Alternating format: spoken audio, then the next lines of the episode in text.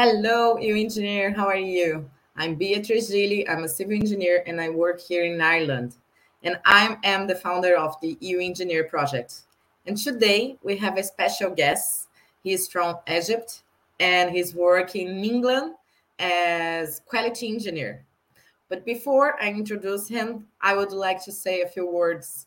And most of the times I always read one message, but most of the times the messages are in English in Portuguese. So today, because I want to read something in English, I will just read one sentence that I found here, and I think it's good for all of us to think about it. The wisest mind has something yet to learn. So we always have something to learn, no matter what you know, no matter how much you have been studying your life, you always have something to learn.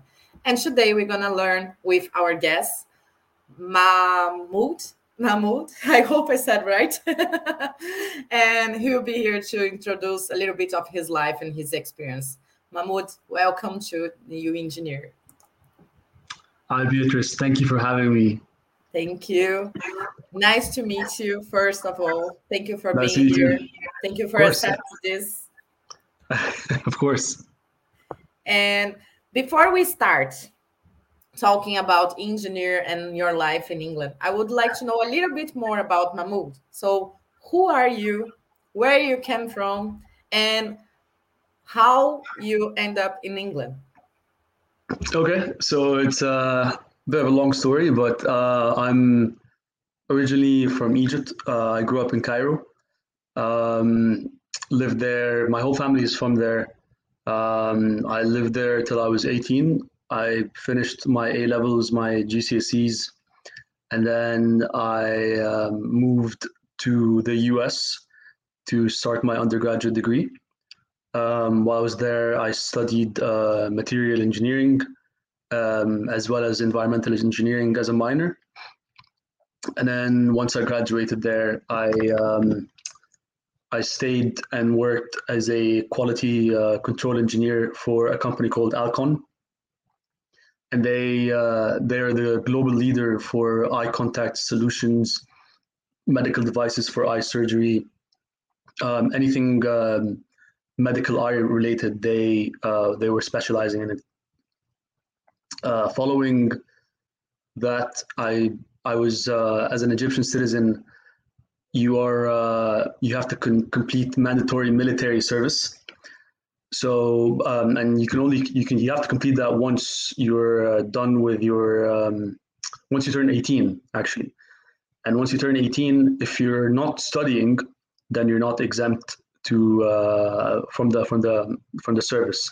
If you are studying uh, masters bachelors any um, higher education then you are temporarily exempt until uh, your studies end. So okay. so, even, so even five, ten years later, you still need to to yeah. So serve. the the maximum age the maximum age is uh, thirty. So once you're uh, unless it's changed since the last time I checked, but once you're thirty, you're no longer required to serve. And uh, at the time, I finished my undergraduate degree when I was 22. So I still had eight years to, to go.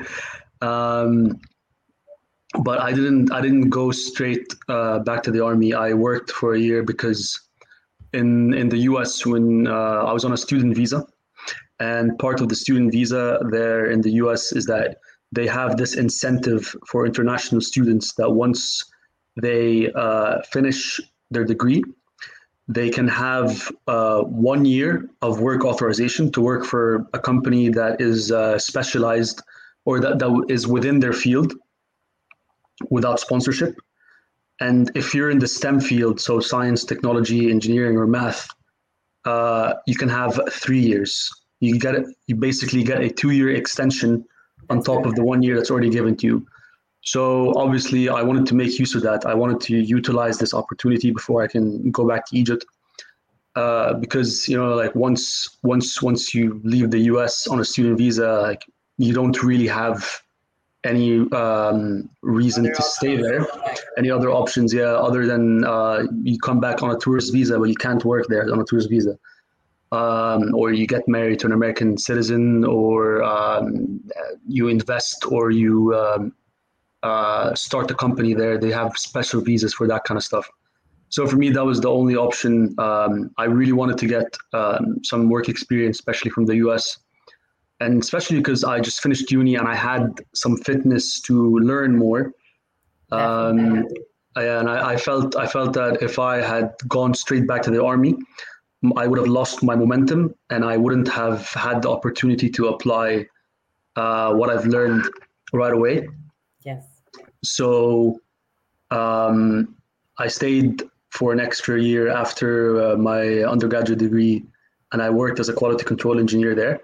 Obviously, it was a bit tough because a lot of the times when you apply, they ask you, do you have the right to work in the in the US? And I'm sure they do the same here uh, in the UK as well. So when a lot of the companies, when they see that you don't have the you don't have an American uh, passport or you don't have the green card uh, or any form of work authorization that is not restricting, they're uh, they're not they're not really motivated or encouraged to hire you because they know that it's going to cost them money to sponsor you and uh, they, the they, they, they yeah. Exactly, yeah, and especially for younger um, professionals, when they don't have enough experience, they don't have much credibility. So when you when you sponsor someone, you're basically taking full responsibility of that person in your country, and you're investing in them, and it's a long legal process. Especially, it's it's even more strict um, in the US than it is here in the UK. So, um, but luckily for me, I had this uh, work authorization permit. So I could, because I did engineering, I was allowed to stay there for three years and work there, it's basically you're giving the employer a chance uh, to see how how good you are at what you do. And if you do really well in the first year, second year, who knows, maybe it, can wait up to the third year, they'll think to themselves, okay, so I've known such and such for this amount of time. They've worked in my company for this amount of time. They've done really well. They've proved themselves. Maybe they are worth sponsoring. So for me, uh, I worked there as a contractor, um, and it was a 12 month contract. So it was it was good for me and for the company because they didn't need to sponsor me. They need they, they knew that um, I had the work authorization required for the period of time that I was needed there for. Yes. But they also uh, they also discussed with me that there is the potential that if you do really well, we can extend your contract and sponsor you, or we can turn you into a full time employee. That's nice. So uh, I stayed there for a, uh, a, little bit under a year, and then at some point I uh, I thought to myself I didn't want to um, wait too much uh, on this whole army thing. I didn't. I I, I want to get it out of the way because it was um, it was very uh, um, restricting in so many aspects in my life. Uh, for example, if you don't complete the, the army in Egypt, you you can't you can't travel outside of Egypt unless you're already outside of Egypt. Uh, okay. You can't work in Egypt because when uh, one of the one of the first things when you go and apply for a job in Egypt, uh, and you let's say you get accepted, they ask you, have you finished your military uh, obligation? Have you finished your military duties? And if you have, they ask you for a, a certificate, a certificate of completion. Similarly, when you try to travel outside of Egypt as well, at the airports and the, on the border, uh, right before you board the plane or go to the boarding gates, you have immigration officers that ask the Egyptians, the male Egyptians, um, the ones that are at least below the age of 30, do you have your military completion certificate?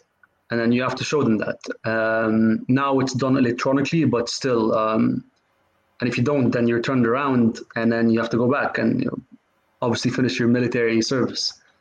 So I went back and uh, I got it over and done with. It was obviously a long and tedious process. Um, it was uh, uh, it was very um, it was very very demotivating at first, but a lot of good came out of it.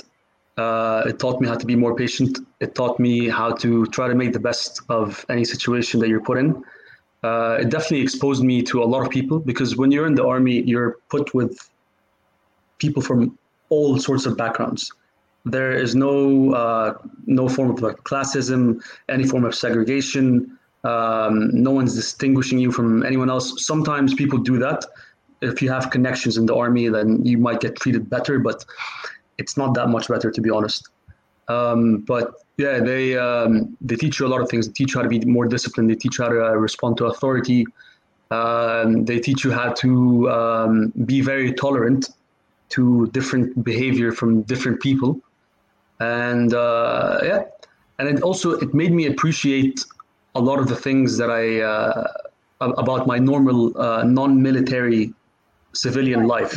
Yes. So during the during the service, I would have vacations. I would take breaks, and I can go back home and you know have my mom's food, for example, or uh, sleep in my own air-conditioned room, or you know play with my dog downstairs in the garden. So these are a lot of things that I took for granted before. But then once you once you have an experience like the army, you uh, you you start to appreciate uh, the the heaven that you're in. Yeah. Or maybe at the time you didn't think it was heaven, but once you got put in those circumstances, you realize it's heaven. You know. Um, and the well, opposite as well, right? Because you realize you can live with less, and you sorry? can survive. The opposite as well. I think you're gonna learn when you are on the army experience. I'm. I don't have this experience, so I'm just guessing. And mm-hmm. you learn that you can live with less as well. So you can live without yeah. all these things and you still can survive. So it's good for exactly. us that makes us stronger, I think. Exactly. Yeah. It, you become more uh, resourceful. Yes. You uh, you start paying attention more to your resources because I remember when uh, in the, obviously in the first stages of joining the army, you're put into a boot camp, and it's 60 days in the middle of the desert, sometimes uh, near cities, but it's usually military uh, areas are far from the cities. And you are you are stuck there for 60 days. So you have to be resourceful with your money. Sometimes there's like a shop where you can buy some uh, snacks uh, shampoo uh, essentials basically. And you can also bring your own essentials with you but you had to be very resourceful you had to make sure that this money lasts you for 60 days this that the the, the, the, the shampoo the soap the cleaning products can last you for 60 days um, if you have I don't know like nail clippers or if you have enough uh, bedding sheets. They do give you bedding sheets there as well, but it's you you you want to make sure that you have your own stuff. Sometimes it's not sanitary, um, so you do become very resourceful. But yeah, overall it was a good experience. I uh, I served in the Egyptian Air Force, and um, over there I was uh, I was in my military base, sort of. Um, computer guy, um, more more uh, on the technical side of things. I was a cadet, um, and a lot of the times, if somebody was uh, struggling with anything computer computer related, um, I would be the one there helping or assisting. Um, but yeah, it was just mainly minor issues.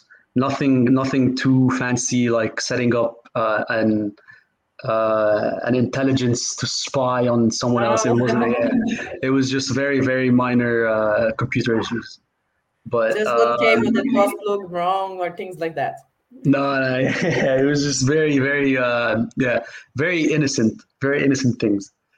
Um, yeah, I did that for about sixteen to seventeen months, and uh, yeah, the, the good thing about it was it was during COVID, so it was the time was going by really quick, and I'm glad that it happened during COVID because I um, I felt like the world was already on pause and people were already uh, missing out years of their lives.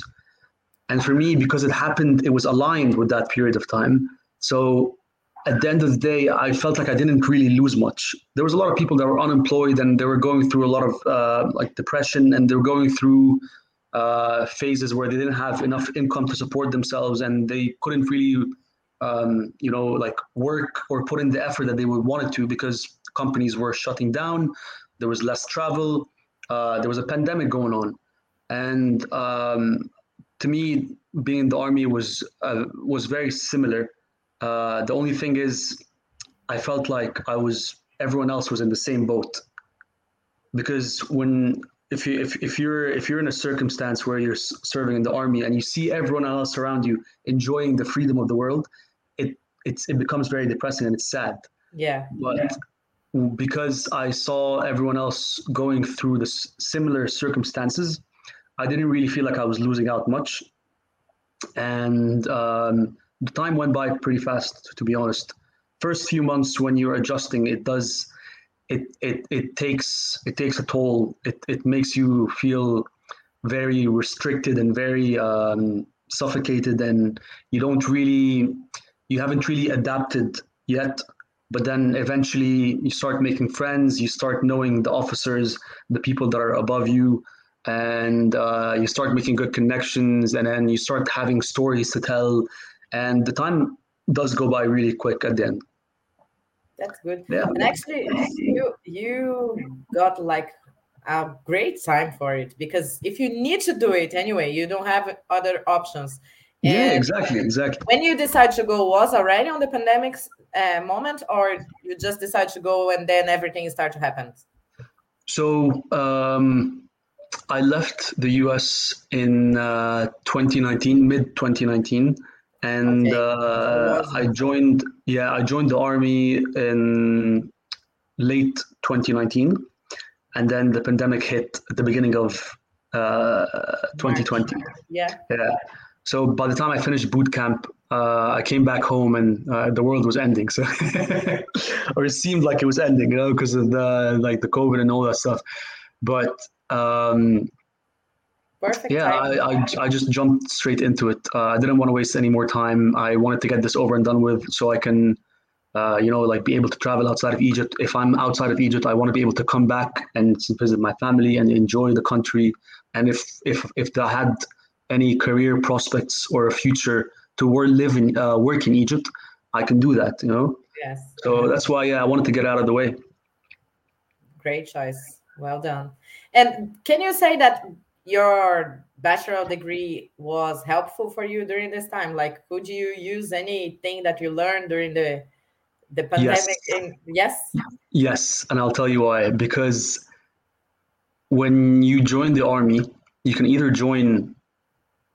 You're either uh, taken for one year, two years, or three years. If you have no education at all, if you didn't go to school, you can't really, you barely read and write, you go for three years. If you have some education, but you didn't go to uh, university, you go for two years. If you have a bachelor's degree, a doctorate, a master's, any of the higher education uh, levels, you go only for one year.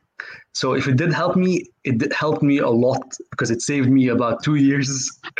um, However, did I use the stuff that I've learned in my uh, bachelor's degree in the army? Not really. No.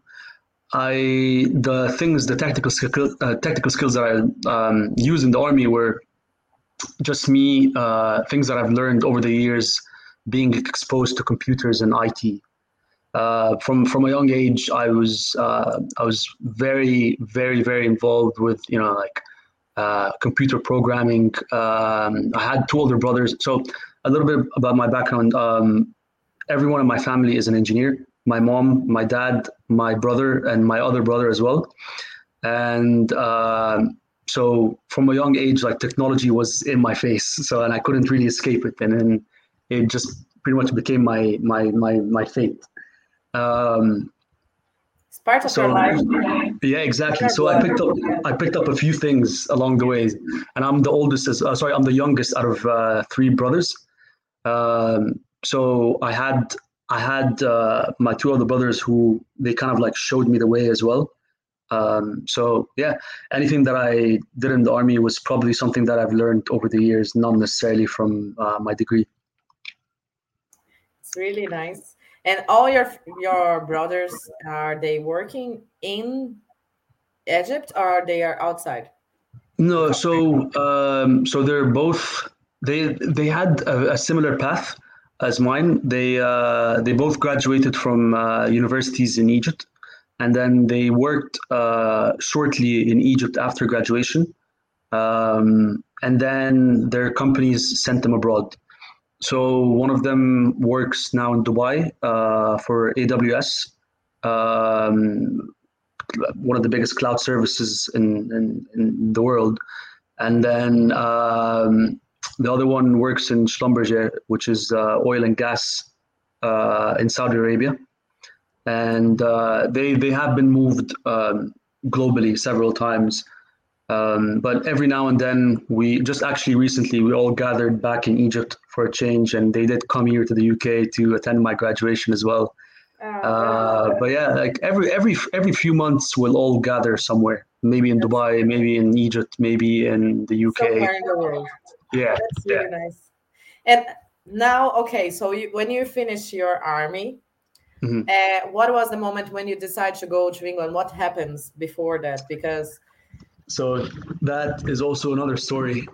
When at, at the time uh, when I started the army, I was I had this vision that once I finished the army, I'm gonna go back into engineering. And just keep in mind that I took one coding programming class in uh, in my undergrad degree, and I absolutely hated it. It was introduction to uh, C++. Oh my god, I know. yeah, yeah. A lot of engineers take this uh, course, yeah. and I hated it so much. So I barely passed it as well. And once I, I was the worst one. Yeah, yeah, because it's it's one of the older languages as well. Exactly, it's the yeah. hard one. Yeah. Uh, and then I, uh, once I was done with it, I, I, I was so happy. I was telling myself, I'm never touching this again, never. Fast forward a few years, I start while I was in the army. I, uh, my dad would tell me, you need to start preparing for your uh, life after the army. What jobs are you gonna be looking at? You start applying for jobs now. You need to start looking if you want to do, if you want to study more you need to start looking what's what is demanded in the industry, what is important nowadays, what skills that you must have, um, and especially once COVID hit as well. Um, the the the sense of job security started going down. So then I kept telling myself, no, no, no, I really need to stand out now. I need to stand out. And I was looking at the field of engineering in Egypt.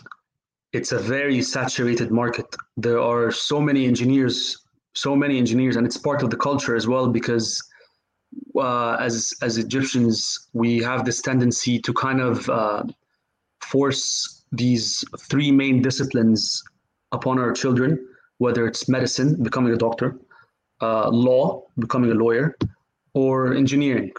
And uh, have the same in Brazil, I can say. Yeah, it's it's very it's very traditional. It's I think it's something to do with um, with the with the generations like two or three generations uh, before us they were very obsessed with those three occupations but they don't uh, necessarily understand that nowadays there are a lot so many of yeah. so many occupations so many uh, jobs that can get you the same amount of respect the same amount of money and the same amount of job security because the world is changing. There, there's the world has more to work with other than just building and law and medicine.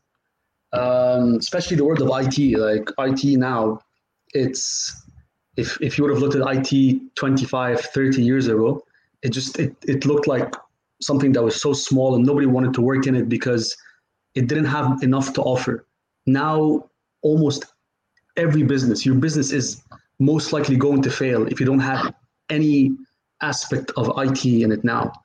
So yeah, so I at, at the time, like during the middle of my service, I was uh, I was getting exposed to this uh, idea of uh, data science and programming and uh, AI and machine learning, and all of these these were things that were just buzzwords that I kept hearing or seeing on the internet, and I never really paid much attention to it until um, I decided that I wanted to do a master's. I wanted to do a master's, and I wanted to do it either in the U.S. or uh, Canada or the U.K. or Germany or somewhere where um, being an engineer is valued. So I started looking at all these universities, and uh, I started weighing the pros and cons Uh, the US, for example, had very good education, but it was very expensive. And it was also twice the amount of time. Okay. A master's degree there is about two years. Um, and I also looked at the possibility of working there as a foreign national. And then I compared that to Canada. Canada, they have very good uh, immigration uh, paths, but not so much the the labor market. The job opportunities there and the salaries they're not as good as the ones in the U.S. The U.S. is has for engineers there they make very good money and they're very well paid.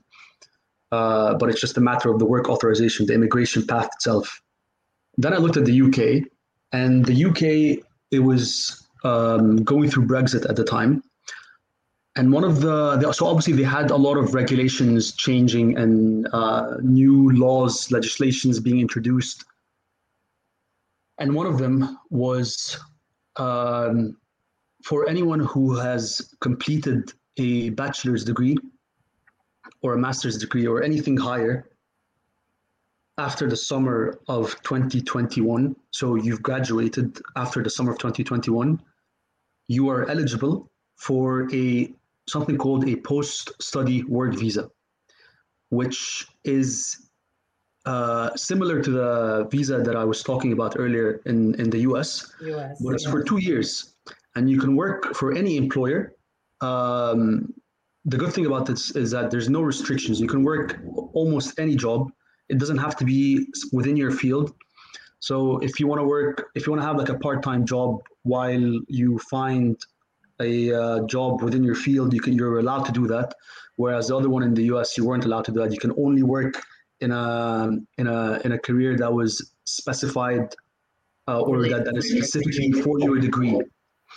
Um, so I looked more into it, and then I thought to myself, like this, this seemed like a good opportunity.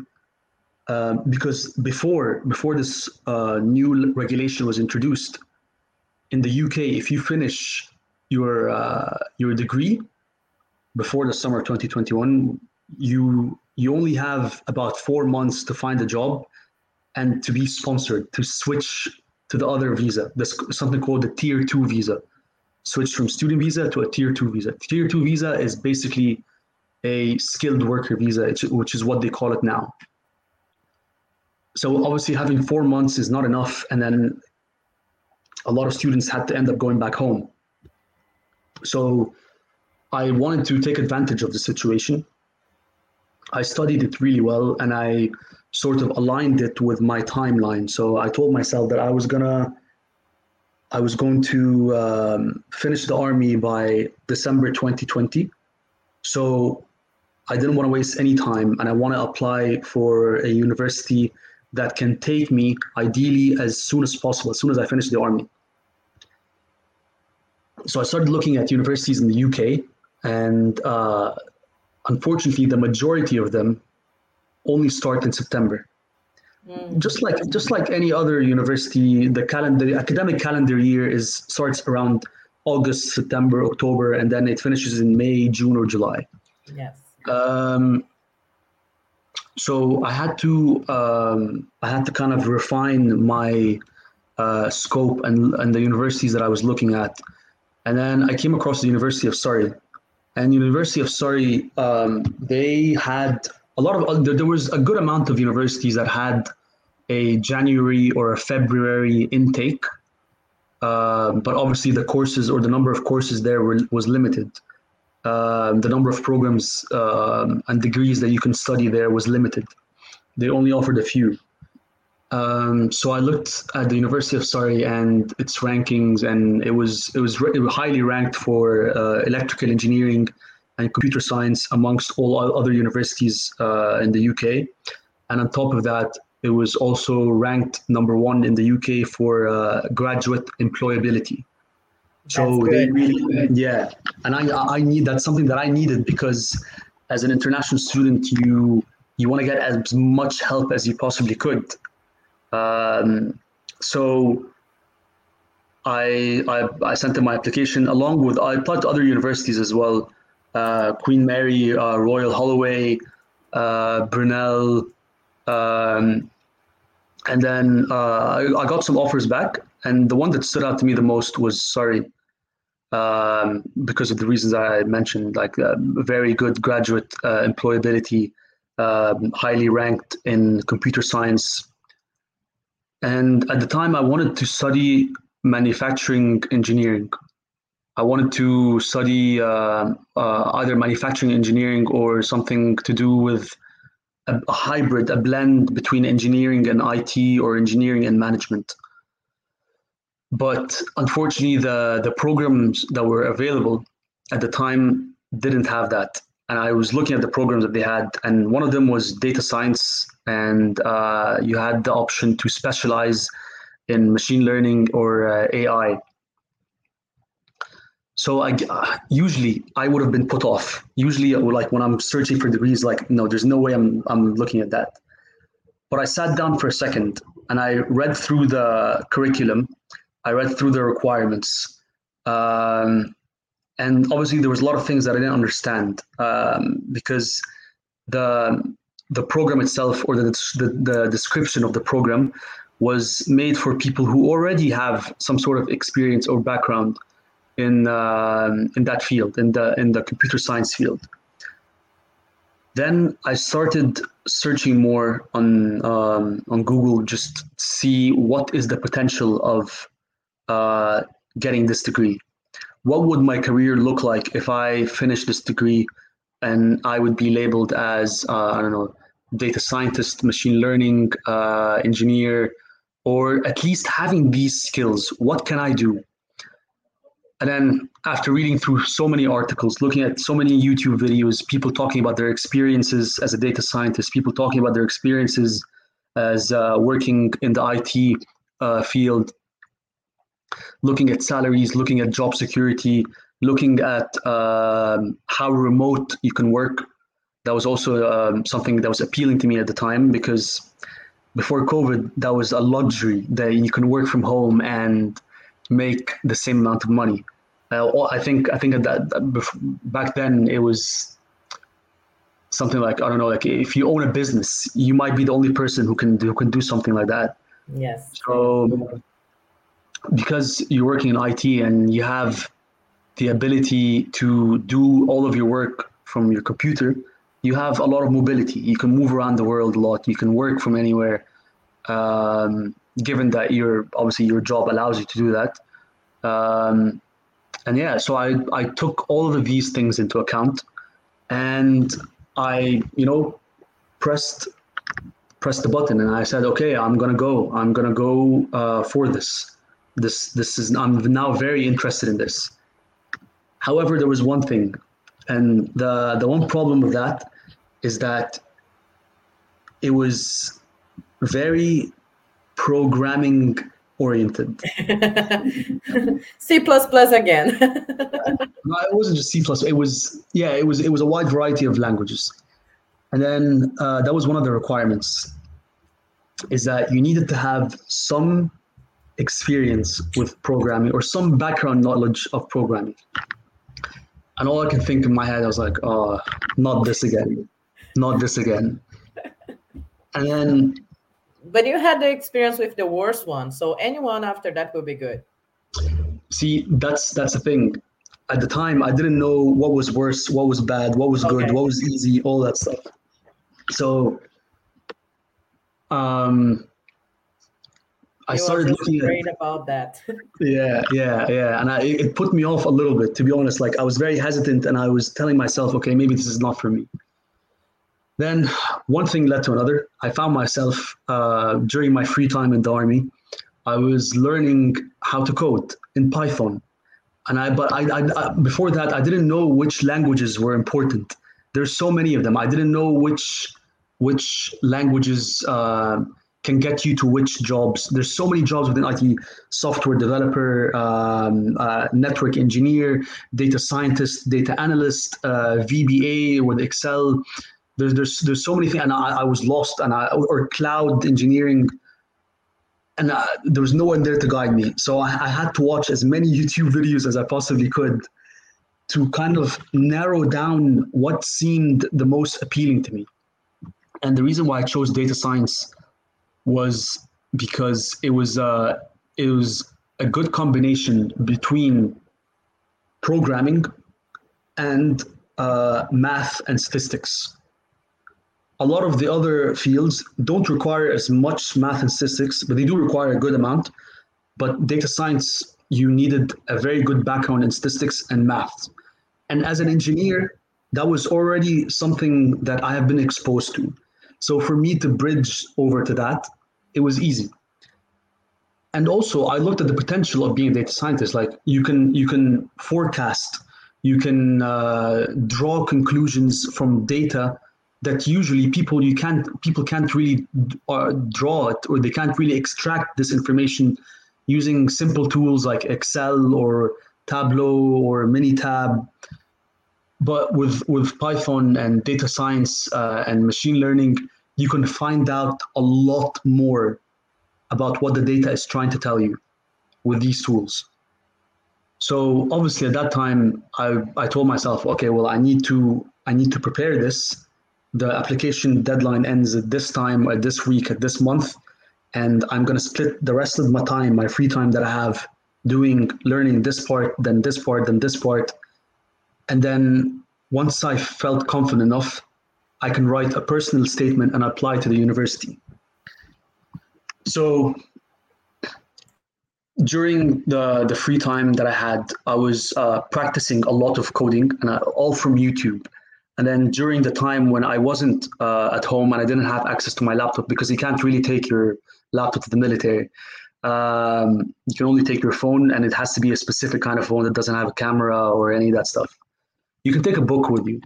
So I took some programming books. And let me tell you, learning how to program from books is probably one of the most annoying and the most if if if I listen, if I hated programming doing it on the computer, I hated it even more learning from a book because one the, the most like the worst thing is that you you want to learn something but you can't even try it out because you don't have a, a, computer to try it. You just have to trust what the book is telling you. So it would be one week in the service, one week off. And then um, as the time went by in my military service, uh, I got more and more days off. And I'll just be excited to go back home and apply what I learned from the book um, to the laptop and you know write these like little programs um, that output something or like a phrase uh, or uh, write like a like a little uh, dice game, dice rolling program, uh, or do some uh, numeric um, numerical operations that they would take a long time on the calculator or on, on, on Excel, for example. So then it got to a point where I was comfortable enough to write a personal statement. And the personal statement obviously the, the, the first thing they ask you like why do you want to do this? Why do you want to uh, first of all join this university? And why do you want to study this?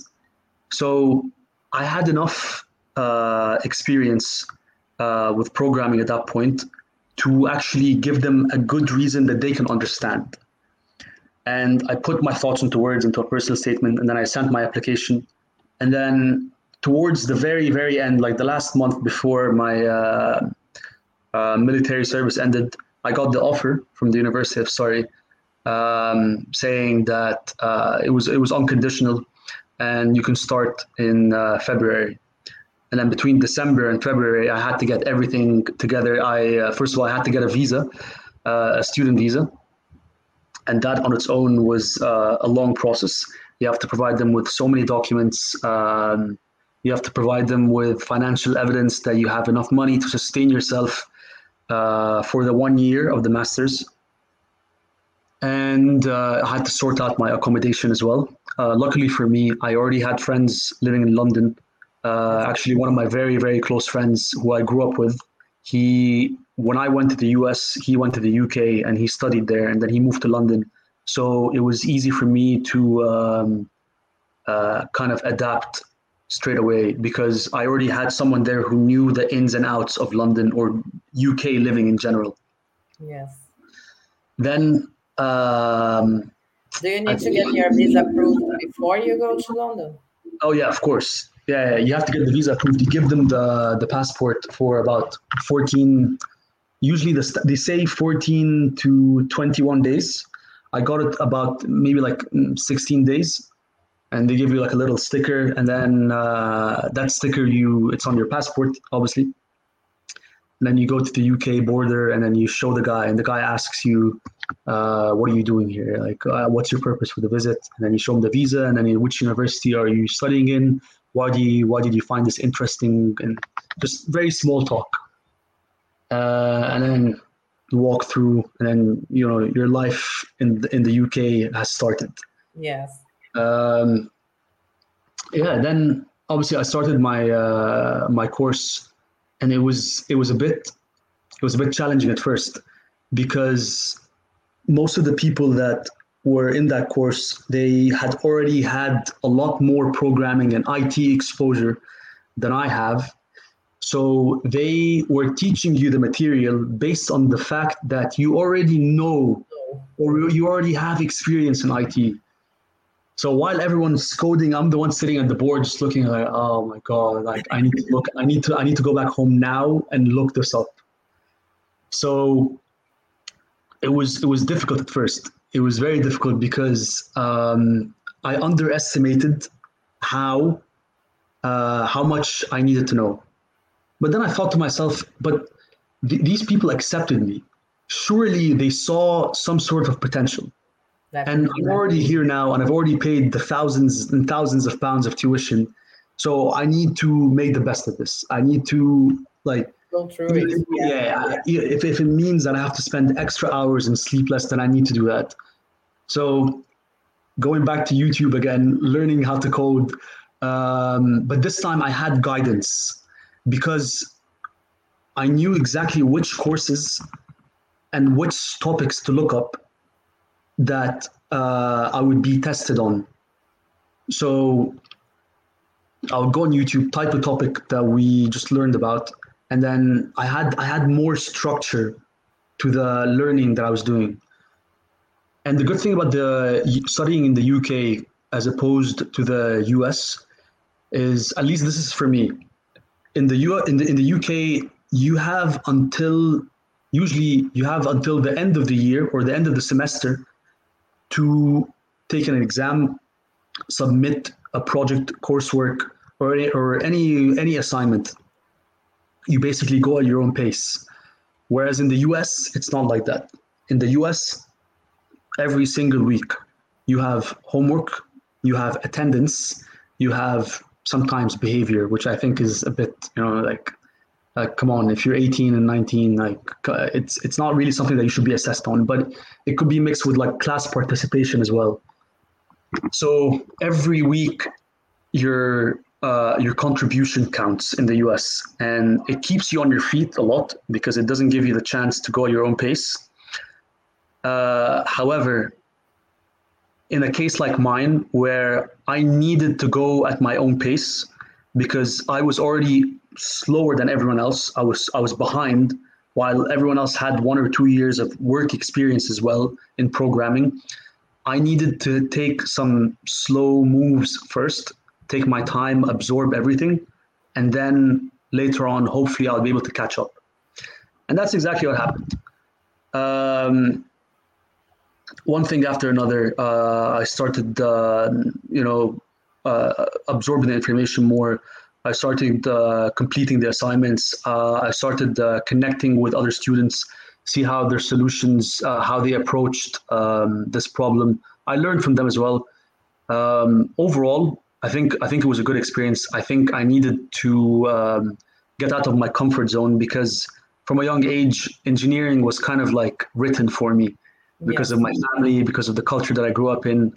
Um, but once once I saw the potential for uh, being in the field of IT and being in data science, uh, even continuing as an engineer, it was it was very um, having that having those skills is it supplements your engineering background really well, which brings me on to my next topic: working here as a quality engineer in the UK. Yes. So, yeah, the moment, the moment uh, that you've been waiting for it. No, it's uh, but it's it's good. It's great to hear all your history and everything that you become you you came through until you get there because you like you had a lot of obstacles in your life, so a lot of mm. challenges, and mm. all of them become who you are now, help you to become who you are now, and where you are now. So it's great exactly, to hear yeah. all this. I'm I'm quite here because I'm really. Uh, paying attention on all your life story. You know, it's thank amazing. you, thank you, thank well you. I appreciate that. Yes. Um, yeah. tell uh, me so, how you end up there now. um, so obviously, towards the end of my masters, I uh, like a month or two, I started applying for jobs. Um, keep in mind at the time I had experience working as a quality engineer in the US, yeah. and I also had uh, programming experience. So my um, the jobs that I was looking for, they're either in data science or either in engineering or manufacturing. So um, I wrote my CV to match this criteria so it can be appealing to the people that are looking to hire data scientists or uh, manufacturing or quality engineers. And I think it was uh, one day I got a call from a recruiter and she called me saying, Hey, um, we've been looking for someone who has these skills and we came across your resume and uh, we just wanted to see if you're still looking for a job. And i said yeah i'm, I'm interested to hear about what you have to say and they said uh, okay so my client uh, works in this in this and that and they need someone who's a quality engineer and I um, I told her, yeah, I think I think I'll be able to do this. Let's put together an application and send it to them. And I told her uh, I told her that um, just just so you are aware, I'm a uh, I'm an international student. I don't have British citizenship. However, I do have two years of work authorization to use after I graduate. So just to not waste your time or waste the company's time, let them know that beforehand. And um, she sent my application to uh, my manager, and he interviewed me. And the interview went well. And very, very shortly afterwards, he sent me an email saying, "Hey, we're considering making you an offer. Um, we would like you to speak with our HR department." and I spoke with the HR department, and uh, it was the head of the HR department, and she asked me a lot of questions. Obviously, she said uh, she asked me, "So uh, you have this work authorization for two years, but we also have the option to sponsor you because in order for a company to sponsor you in the UK, they need to have a sponsoring license." Ah, okay. And this is something this is something that they have to apply for, and they have to pay for as well and you can find out which companies have a sponsoring license from the gov.uk website. They tell you exactly which ones are allowed to um, sponsor you, and uh, not all the licenses are the same. I think some of them have some restrictions.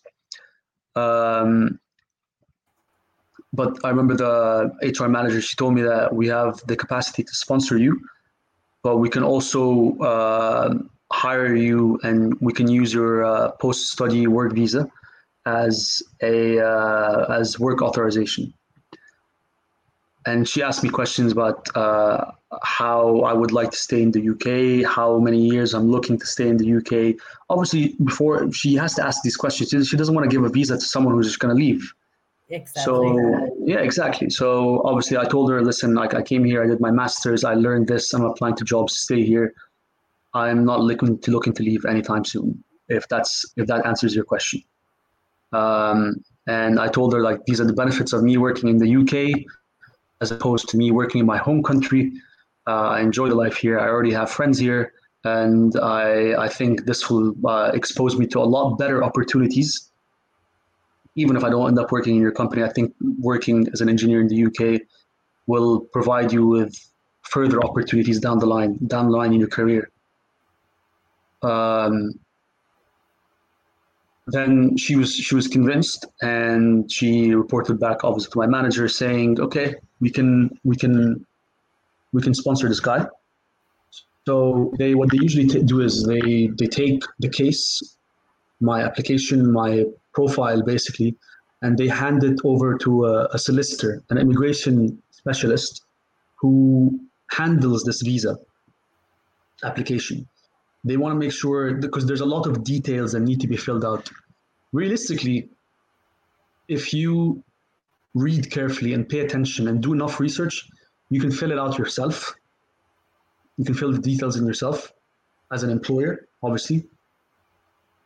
Uh, but they wanted to make sure that everything was filled out correctly, nothing was going wrong, and we can. And they wanted to hire me as soon as possible because the the vacancy was urgent and it was immediate. So, and when you have someone who knows how to do the process, it's easier, right? Oh yeah, it's yeah, quicker, easier, and you know it's gonna be right. So also, yeah, yeah. Also, I think they they might know someone in the immigration department that can make things easier for them, uh, because they they file the, the immigration specialist files thousands thousands of these applications for so many different companies. So yeah. they have experience in doing that, and they have experience in doing it quick and they know exactly what mistakes to look out for. Uh, because the last the last thing you want to do is pay money, and it, it's not a cheap visa, by the way. Pay money for this visa just to find out that it got rejected because you misspelled something or you forgot to mention something. Um, but yeah, the, the application process it was it was long, but um, actually, sorry, it wasn't long. It was it was just uh, it required a lot of details it required a lot of information and uh, they asked me so many questions that um, where I lived in the past 10 years, uh, my previous employers, um, where I'm living in the UK now, um, what I'll be doing in my new job. Um, have I ever worked in, in, in the army? Have I ever worked in a political party? Uh, any of these things. And then I got did a lot of questions, but nothing like a huge thing, nothing special, just normal details. Yeah, yeah, right? yeah, yeah. It's it's all. So this is this isn't the interview. There's another interview afterwards, but this is just filling out the application itself with the immigration specialist. Okay. So they once once the visa is uh, is sent out, you actually you can actually start working until you get the but this is only based on the condition that you are switching from another British visa. So you already if, had the the rights to work. You're just asking to change the type of exactly, visa. exactly, yeah, exactly. So when I um, so once the application was sent out, the immigration specialist reported back to the HR department and said, this guy is now allowed to work with you for the time being until we get a decision on the visa. So I think it, it, it took me maybe like less than a week after I started my job, and I got a uh, got the interview to go in and uh, you know take some pictures, fingerprints, biometrics, and all that stuff, and to answer a few questions, and then they give you a decision. So if you if you don't pay for uh, um, a fast processing, um, you get it within eight weeks. Anytime in between one to eight weeks. But from what I've heard, a lot of people get it uh, within the third week or fourth week.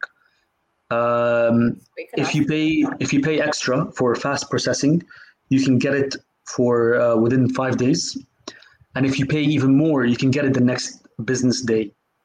Um, I don't think I don't think they paid for the very fast processing, but they paid for fairly fast because I, I did hear back afterwards the decision in within three or four days. Um, so I got I got the visa afterwards, and then I started uh, my job as a uh, quality engineer. And basically, what I do is, uh, or what what any quality engineer does, is that when in any manufacturing environment, when something is being produced, the quality engineer is the one that steps in and says, hold on a second, how well did we do this? And did you follow these procedures? Because usually what happens is you have a research and development department that is telling the manufacturing department to manufacture um, certain um, certain things. But then how do you control how well these standard, yeah. yeah these these these products are? Then that's where the quality engineer comes in. And the quality engineer is the one that um, kind of takes the feedback from the research and development department. And they tell them that you know the process has to be uh, between this criteria and this range and uh, it cannot exceed this kind of temperature.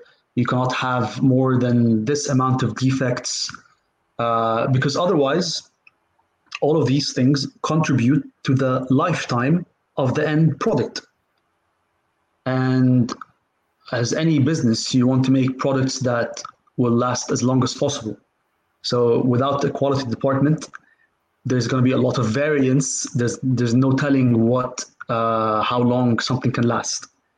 But we have a quality department. We have the occupation, the the job itself. Quality engineer is there to make sure that you have squeezed every department in your job in the environment and they've done the best that they can to make sure that they have produced the highest quality of product yeah. And then you produce con- quality controlled documents that basically have specifications. And then you have to train operators. You have to tell these operators that this is how you um, load something into a machine unload it. This is how you measure it. You measure it with this equipment. And if they don't know how to measure it with this equipment, you teach them how to measure it with this equipment. And then on top of that, you have to make sure that that measuring equipment is, is validated and calibrated.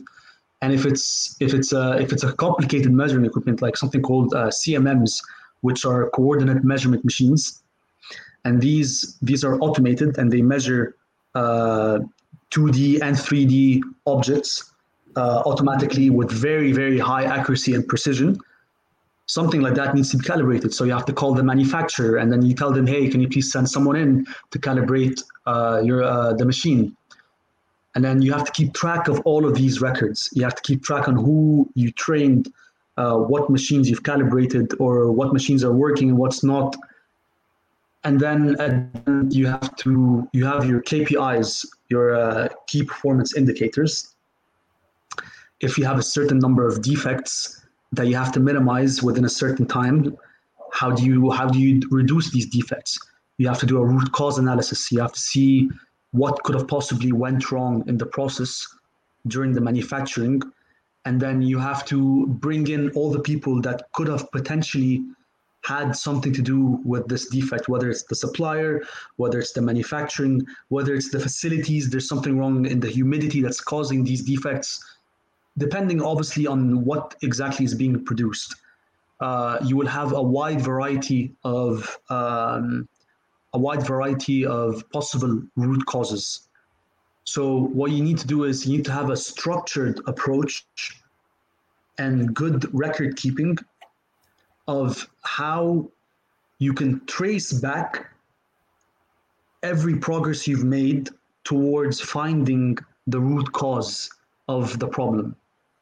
And that's basically what a quality engineer does. You also want to make sure that, uh, I wanted to add this, is that your process is operating at an, as closely as possible to the nominal value.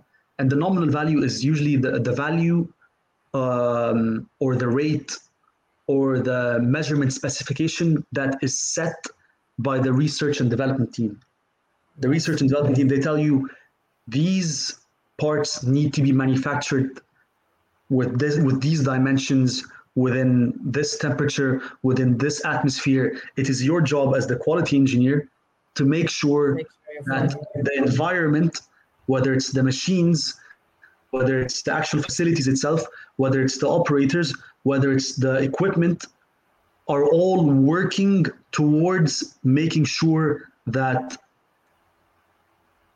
this criteria is met that the process is not deviate. You also have to be on the watch.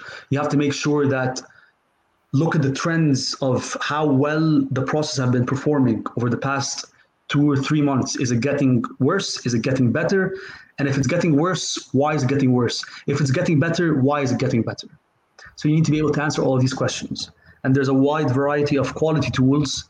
You can get certification. You can use six sigma um, you can use core tools, quality core tools, and these are these are things that you can either learn on YouTube or sometimes your company will send you uh, to a training um, site to be trained on these tools and then come back and apply them to the job.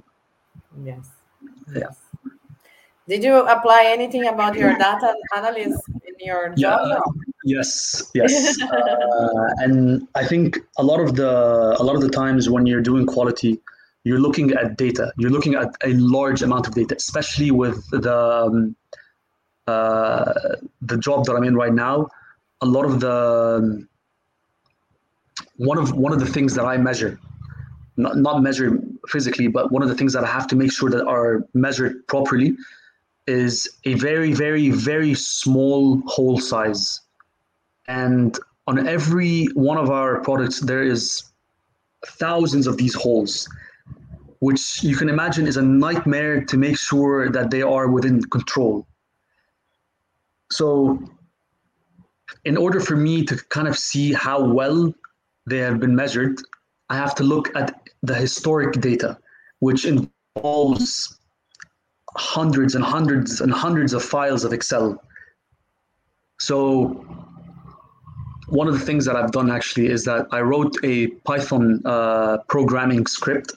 It's like a program, and one of the, I wanted I wanted to get data from over something around like 1,000 files Excel Excel files, but I wasn't uh, the only like usually the the normal approach would be to go in, open the file, copy and paste the cells, and paste them all in one cell, and do that 1,000 times Mm-hmm. But I told myself, hold on a second. I I know something here. There's something that could be done. And then if you know data science uh, a little bit, a little bit of data science, you can know that you can actually have a program that repeats a certain command. So uh, obviously, I went on forums and I went on. Uh, there's a very uh, famous forum called Stack Overflow, which is made for uh, computer science uh, or anything IT related, and it's people sharing their answers, people asking questions, and other people helping them.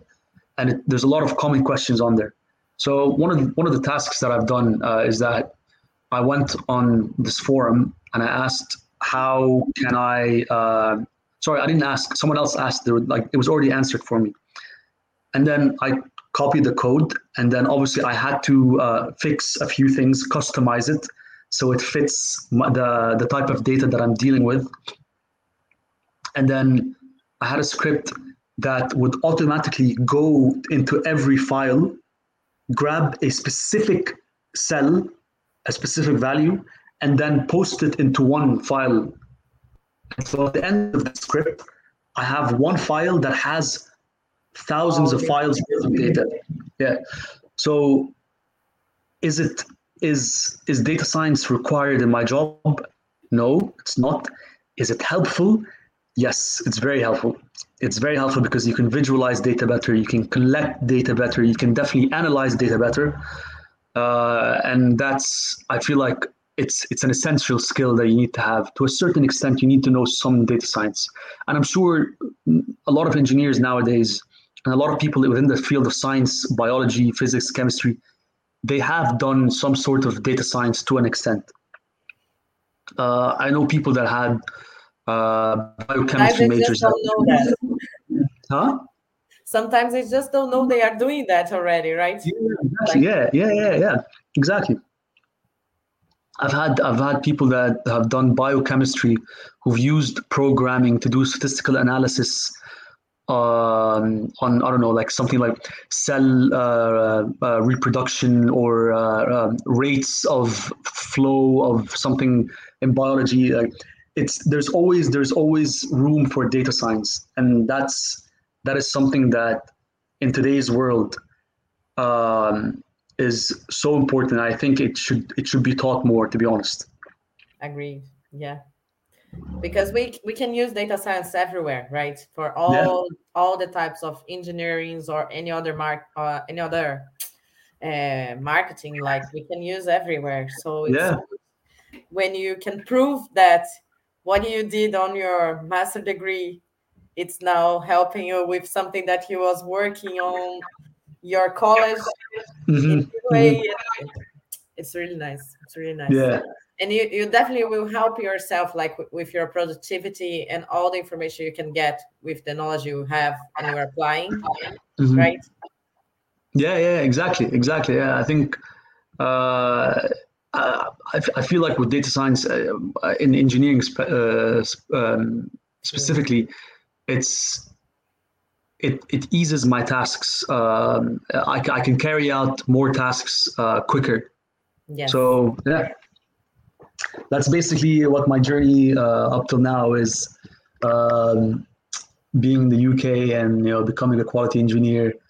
Uh, in the future, uh, um, I think the company that I'm in right now uh, has a very bright future ahead of it, and uh, I think um, I will try to apply as m- myself in it as much as I could, um, and hopefully to grow with it. And hopefully, who knows, maybe uh, bring in more data science practices into the job. That's good. You can start to create a few programs and sell to other engineers and then help them to improve themselves at work as well. Yeah, yeah, yeah, yeah. I've, I've actually I've had uh, one of my other um, colleagues. Uh, his name is Lucas. He actually he uh, he he asked me one time, "Hey, can you can you help me with this in Excel?" Uh, I heard from someone that you know you know how to do this, and uh, I ended up helping him I don't think I gave him exactly what he wanted, but he, he got he got the point. I told him this and like if you need anything data related, just let me know. uh, it's the same Lucas. I'm thinking about it. Yes, yes. There's only okay. one Lucas. yeah, he's actually with us. He's watching the live stream, and he said, "Oh, is he?" Yeah, he said here. Let me see. He said hello, good evening first, but then he said, "Ah, we talk about it. Tell us about the process of getting your visa in UK. You you told us that. And what is the easiest language to learn? Have you used Python or VBA at work? Okay, so VBA is uh, it's a bit old. It's still useful, but I think if Visual Basic, remain, right? Yeah, Visual Basic. Yeah. So if you want to remain in the field of engineering, having VBA is good. And you don't want to get into too much programming and have a lot of flexibility with Excel. I think VBA is very good for that.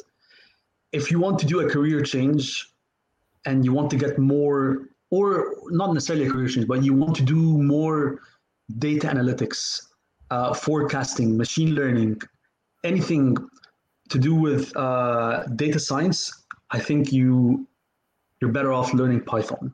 Python. You can also learn a programming language called R, but it, there's the, the demand for R is declining. It's been declining a lot the past uh, few years. I think Python is more uh, versatile. I think it's more demanded. Even if you do switch jobs, it will be easier for you to uh, join another company that uses Python. They're they're more likely to use Python than R uh, or VBA, for example. But yeah, Python. I think I think Python is more famous nowadays. Like everybody's talking about yeah. Python, and you're not listening much uh, about Visual Basic anymore. Yeah, yeah. Well, Visual Basic is, is good when it comes to making macros on Excel. Uh, and it gives you the ability to really customize your um, your Excel template or macro.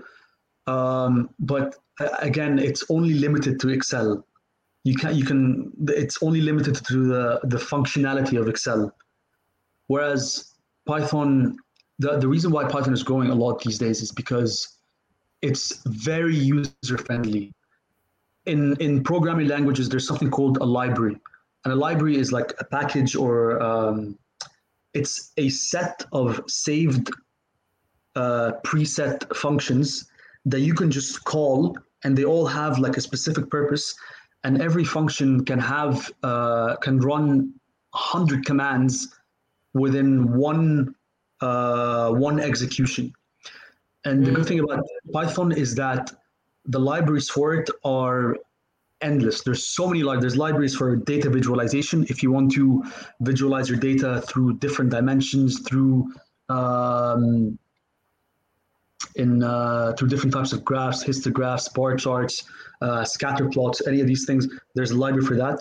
If you want to do just data formatting and you want to uh, put the data in a specific um, uh, rows or columns or a specific um, array or matrix, for example, there's there's a library for machine learning because um, a lot of the machine learning actually involves so many consecutive mathematical operations that no one has the time to do for to do that.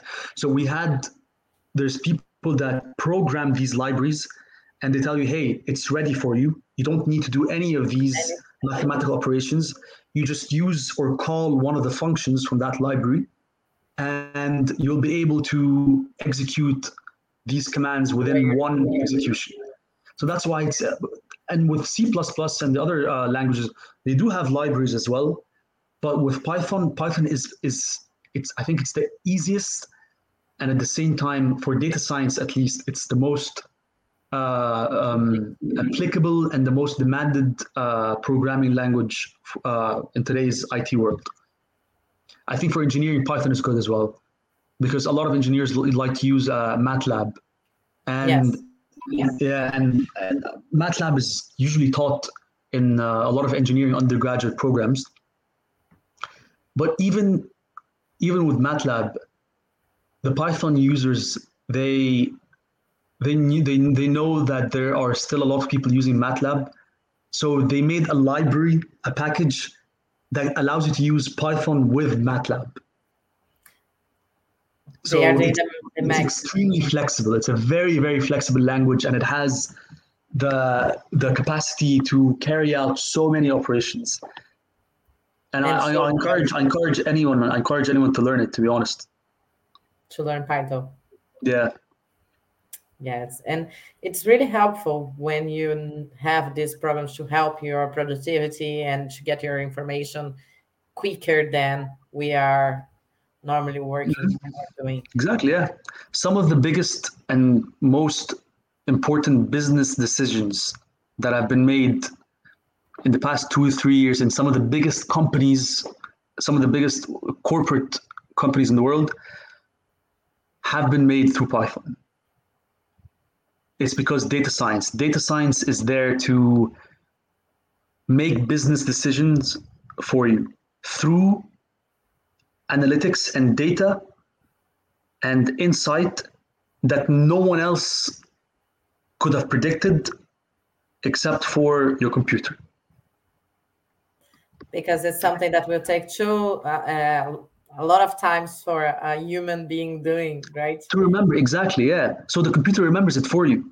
The exactly. computer you you give you give the computer machine learning itself you you're giving a machine so many conditions to learn so many conditions. After you give it hundreds and hundreds and hundreds of conditions, you ask it, okay, based on all these conditions that I've given you, which direction is going to give us the best yield in the business or the best sales revenue or get us the most customer engagement?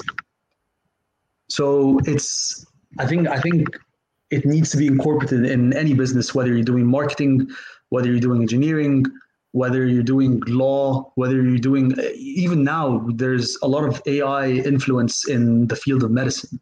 Yeah, definitely. So, yeah. It's all about to know how to use the technology in your favor, let's say, to, to help you, to be something that will improve and not just be there, right? Exactly. Yeah, exactly. Yeah, agree. Yeah, that's great. We have a lot of, another comment here. Fernando is saying, great experience what is interesting is that you could use Python into the quality engineer and optimize a lot of your time. Yes.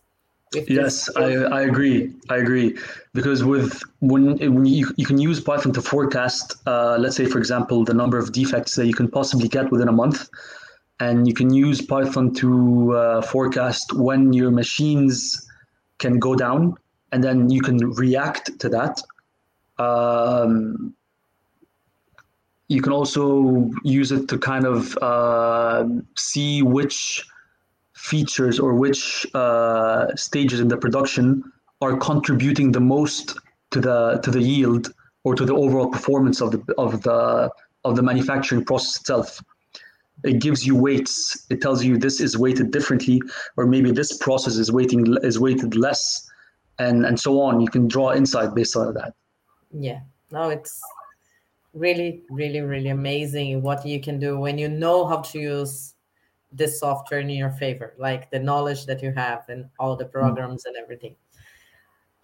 I'm so glad that you came here today to share your story. Thank you so much. Thank you. Thank you. Thank you so much for having me. I enjoyed uh, speaking about it. Now I learned a lot with you, and I'm sure it's going to help a lot of people as well. And it's I something hope, else that you want to like. Sorry. Oh no, sorry. I was saying I hope I hope it does help people. I'm sure will. Is something else that you would like to share, or you forgot to tell us? Um, I think uh, if if I suspect that the majority of the viewers are uh, uh, people that are trying to um, get uh, work their way into working in the UK or any any country um, with you know like a lot of work opportunities, I think you the the one advice I would give is that you need to stand out and because when you stand out companies don't care if you if you have whatever citizenship, they will hire you if you stand out. You need to uh, give them a reason why you're worth this much or why they should go through the risk of sponsoring you. Um, if it means learning something new, if it means getting certifications, although to be honest, I there are I'm not a fan, huge fan of certifications. I'm uh, more of a fan of having um, experience so even if you don't have experience within something, because I know it's it's an ongoing cycle where you to get this job you need experience. To get experience, you need to get this job. Yes. So volunteer. There's there's a lot of uh, freelancing projects that you can do.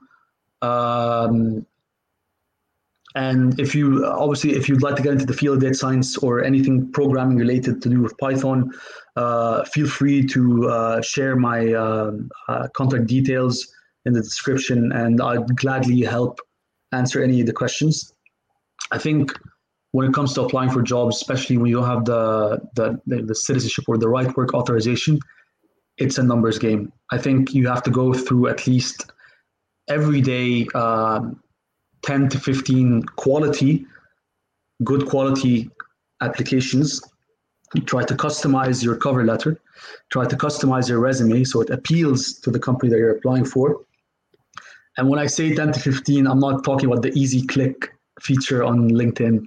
I'm talking about you go to the actual website, and uh, I'm not saying that you can't get a job off the easy click, but like I think I think it would mean a lot more for the company if you go applying directly on their website.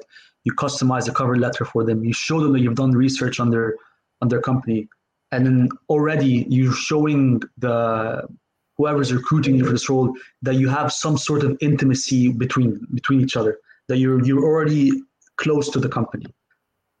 Um, and yeah it's you you have to you have to keep on applying. I think i went through when i was in the us i went through at least 450 job applications before i got that job and out of those job applications i had around 10 interviews and out of those 10 interviews i got two offers one offer did not pay me that well. The other one gave me the salary that I wanted. Um, and similarly, in the UK, I had a similar statistic where I went through hundreds of applications um, and then I got shortlisted on maybe five or six jobs and then um, ended up with one or two offers at the end. It's great that you're saying that because most of the times I heard from different people like, oh, I already applied for a lot of companies and nobody replied me. I never got any call back, blah, blah, blah. And then when I ask, okay, how many CVs did you send? Oh, I sent like five, ten.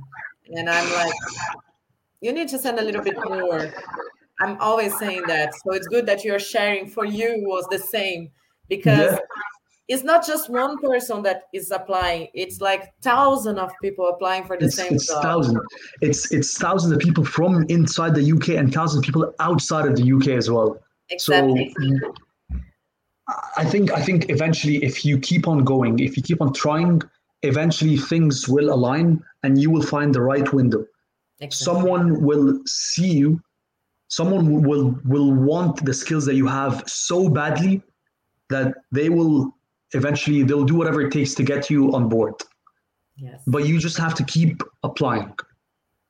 I think I, I know I know it, I went on waves of sending mass volumes of uh, applications, and then other weeks where I was just like, "What's the point?"